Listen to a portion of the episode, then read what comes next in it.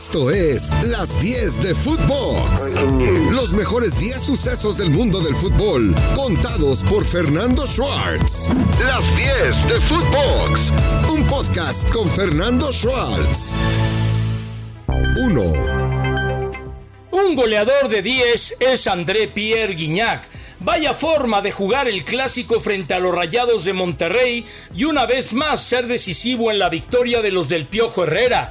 Un Tigres que raya en la perfección, un Tigres que tiene una banca como no la tiene ningún otro equipo en el balompié mexicano y a final de cuentas el equipo del Piojo Herrera responde dentro del terreno de juego teniendo una actuación redonda. Y el gol de Tobán, que si fue centro, que si buscó tirar y techar a Andrada que juega adelantado, todo quedará para la polémica y cada quien tendrá su punto de vista, pero lo que hizo Florian Tobán es una obra de arte que selló en el volcán la victoria de Tigres sobre unos rayados de Monterrey que se perdieron en el partido con la primera derrota de esta nueva era de Víctor Manuel Bucetich. El potencial que tiene la banca el Piojo Herrera no lo tiene ningún otro equipo de esta Liga MX y lo ha aprovechado a la perfección.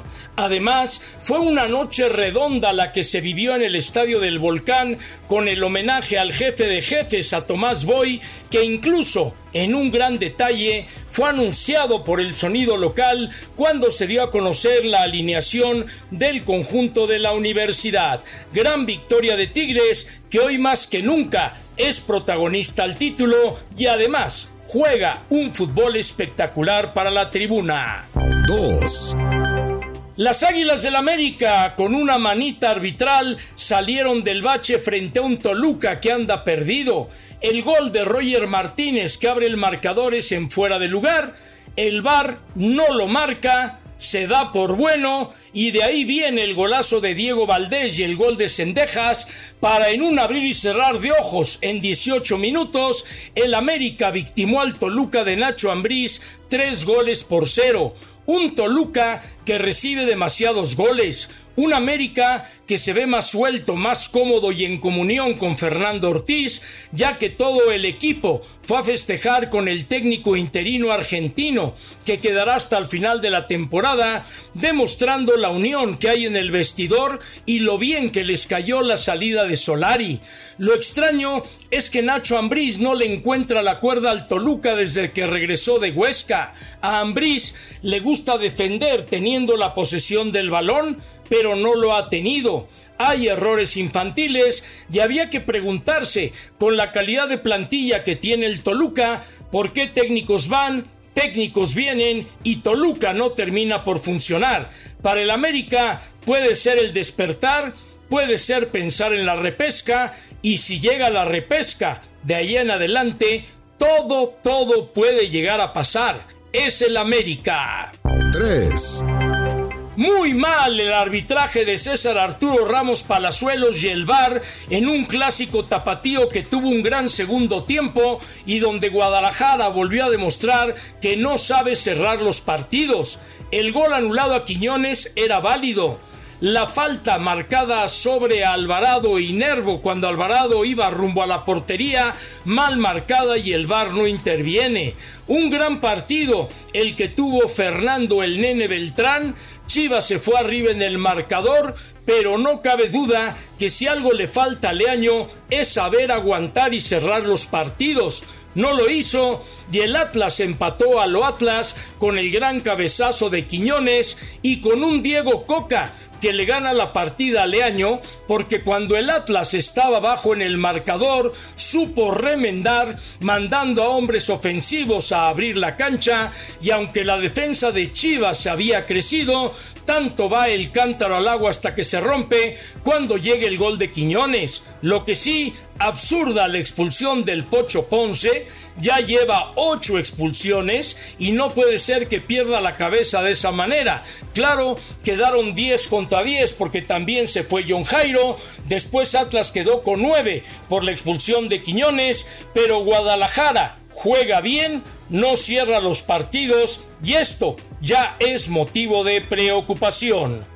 4. El Pachuca de Almada tiene una dinámica que no tiene ningún otro equipo. Vaya forma de apabullar con velocidad a un Cruz Azul que no tuvo respuesta y a un Bebote que increíblemente frente al marco falla un gol, que era el gol del empate. El gol tempranero de Eric Sánchez bastó para que el equipo de los Tuzos continúe en la cima del balompié mexicano. Almada ha caído perfectamente bien en Pachuca. Aquí la cuestión que por ser tan intenso, tan acelerado para dirigir, no le vaya a cobrar factura con el aburrimiento de los jugadores, tal y como le sucedió en la última parte de su camino con Santos. Pachuca hila la victorias, juega igual de visitante y de local, Cruz Azul ya, aunque tiene una plantilla extensa, viene cobrando la factura de tanto viaje y partido seguido, de ahora en fecha FIFA, muchos de sus jugadores serán parte de la selección y veremos cómo regresan después de esta fecha que siempre se le llama un virus, porque no se sabe en qué forma regresan los jugadores y máxime que por acortar tiempo por la pandemia Ahora son largos días sin tener a sus jugadores y ya veremos cómo regresan al redil azul. 5.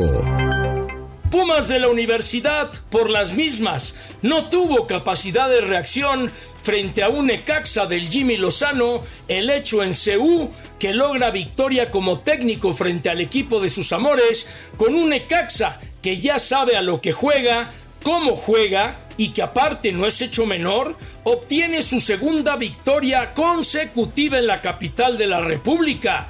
Un Necaxa que ya dio muestras jugando muy bien contra Cruz Azul en el Azteca, que ahora lo hizo contra Pumas, que lo había manifestado también en contra del América. Y un Necaxa que puede ser un caballito negro en lo que resta de la temporada. Sí, porque el equipo del Necaxa está muy bien dirigido. A Lilini y a Pumas nada se les puede recriminar. Ya pesan las piernas, ya pesa el doble esfuerzo y como lo dijo el auxiliar de Lilini, Pumas, mientras el corazón le alcance, va a estar peleando por los dos torneos. Un Puma que no se rinde, un Puma que ya había demostrado a media semana que tiene capacidad de reacción cuando se quitó encima un 3 por 0 y ganó en penales al equipo de Nueva Inglaterra, pero al fin y al cabo las piernas van dejando de responder y Lilini esto lo sabe porque da oportunidad también a los jóvenes y además Pumas no tiene un plantel tan amplio. 6. De Cruz Azul decíamos, tiene un plantel amplio, pero tiene lesionados. La baja de Cata Domínguez ha sido fundamental. El equipo, cuando no tiene la recuperación adecuada de Lira y de Vaca, pierde demasiado y al frente el Cruz Azul por vez primera en el torneo se va sin poder anotar gol y esto es de pensarse, porque la artillería de Cruz Azul, encabezada por Uriel Antuna, había estado muy fina frente al marco.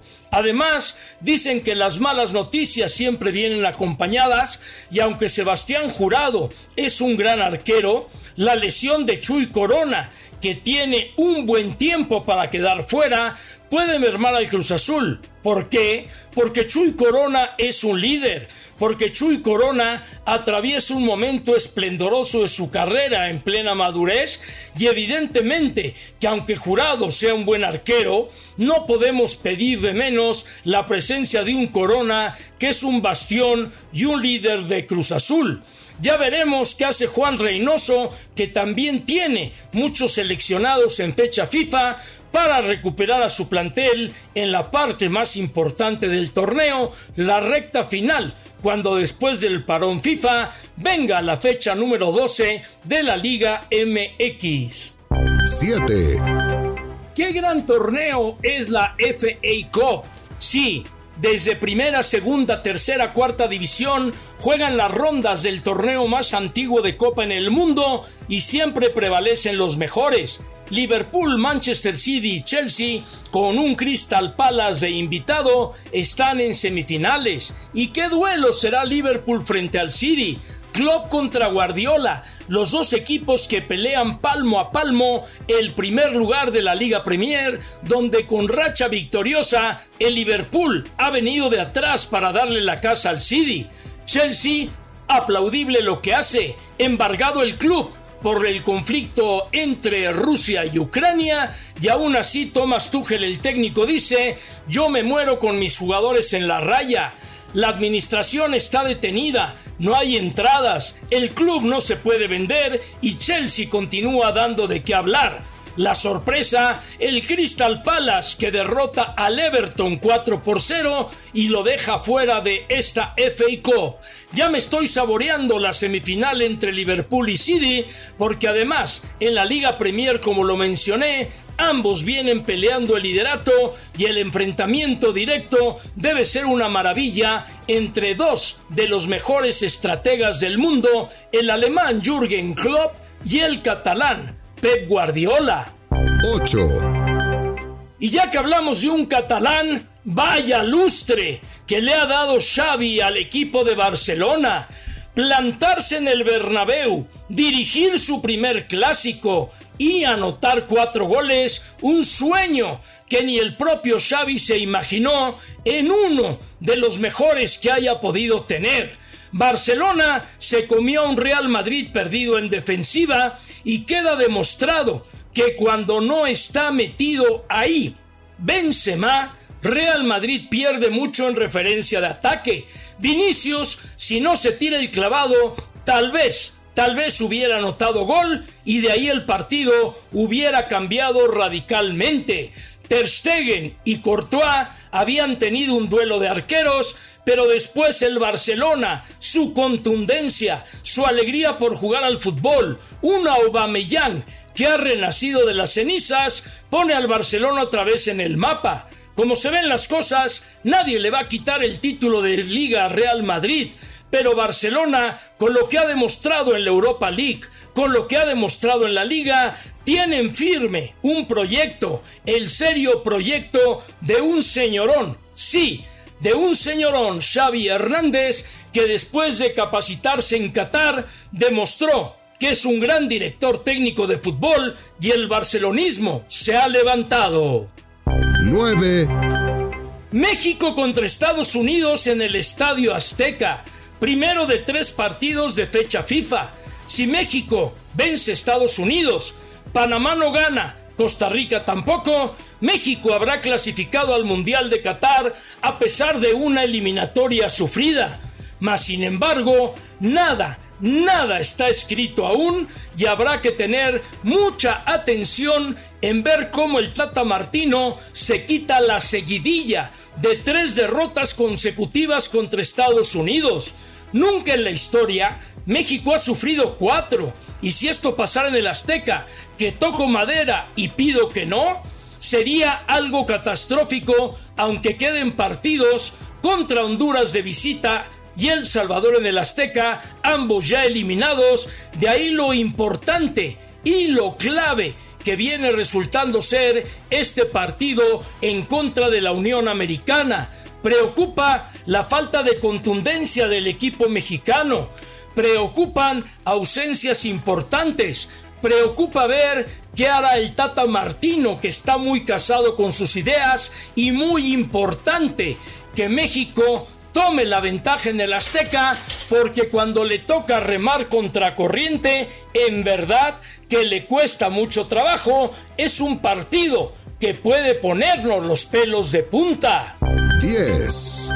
Y bueno, Chacho Coudet explica por qué Orbelín Pineda no ha tenido minutos. Explicó que comenzó como doble pivote en Querétaro, que después cambió ofensivo, que puede jugar de media punta que puede hacer muchas cosas en la cancha el maguito, pero resulta que Cudet dice que hoy en su esquema no tiene lugar. ¿Qué me deja esta amplia explicación del Chacho Cudet? De que él no pidió a Orbelín Pineda, que a Orbelín Pineda se lo trajeron a pesar de que él no lo tenía en su lista de refuerzos y la conclusión, la siempre sabia conclusión, es que cuando un técnico no pide a un jugador, pues el jugador ya lleva el contrapeso enfrente de no poder tener la actividad como debe de ser. Orbelín va a batallar y mucho con el Celta de Vigo. Hasta la próxima. Esto fue Las 10 de Footbox, un podcast con Fernando Schwartz.